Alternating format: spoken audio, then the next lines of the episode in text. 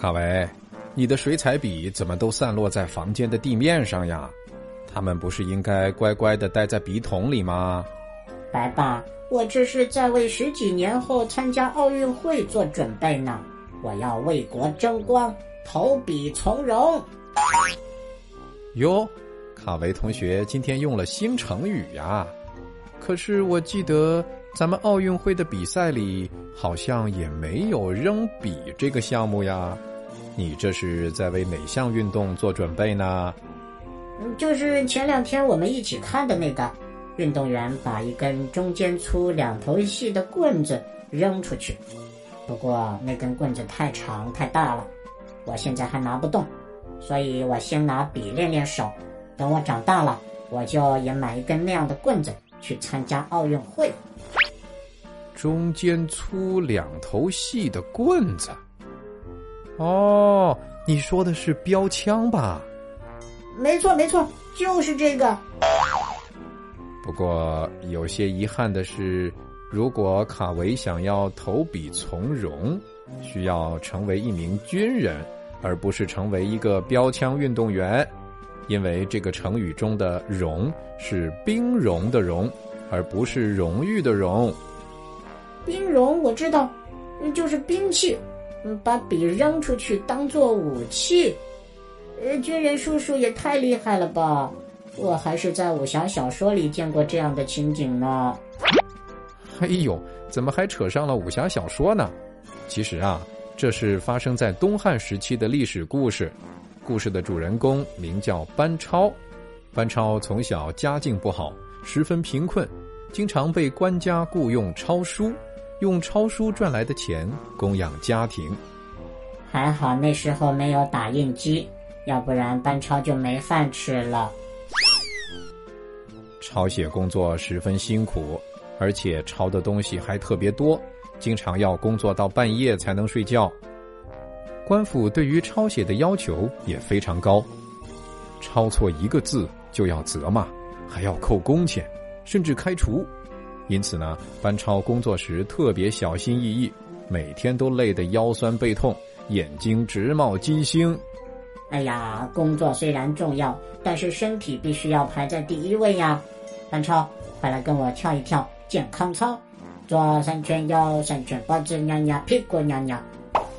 虽然长时间工作劳苦，但是他也只能取得很少的报酬，勉强度日。因此呢，他放下手里的笔，感叹道：“大丈夫没有其他壮志大略，应该效法傅介子、张骞，立功于异域，来取得封侯。怎么能长久从事笔砚的工作呢？”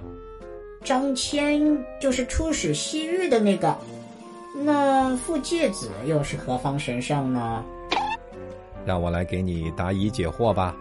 傅介子啊，曾经携带黄金锦绣前往楼兰国，在宴席中斩杀楼兰国的国君安归，后来被封为益阳侯。从那以后呢，班超就扔掉了手中的笔，参了军。由于他作战非常勇敢，立下许多战功。后来被封为定远侯，完成了自己的人生理想。后来呢，人们就用投笔来代指弃文从武，投身疆场，为国立功，施展抱负。班超还真是个说到做到的好男儿，卡维要向他学习。先别忙着学习班超，先把地上的水彩笔捡起来吧。投笔从戎。出自南朝宋范晔《后汉书班超传》，比喻文人放弃文化工作，参军入伍。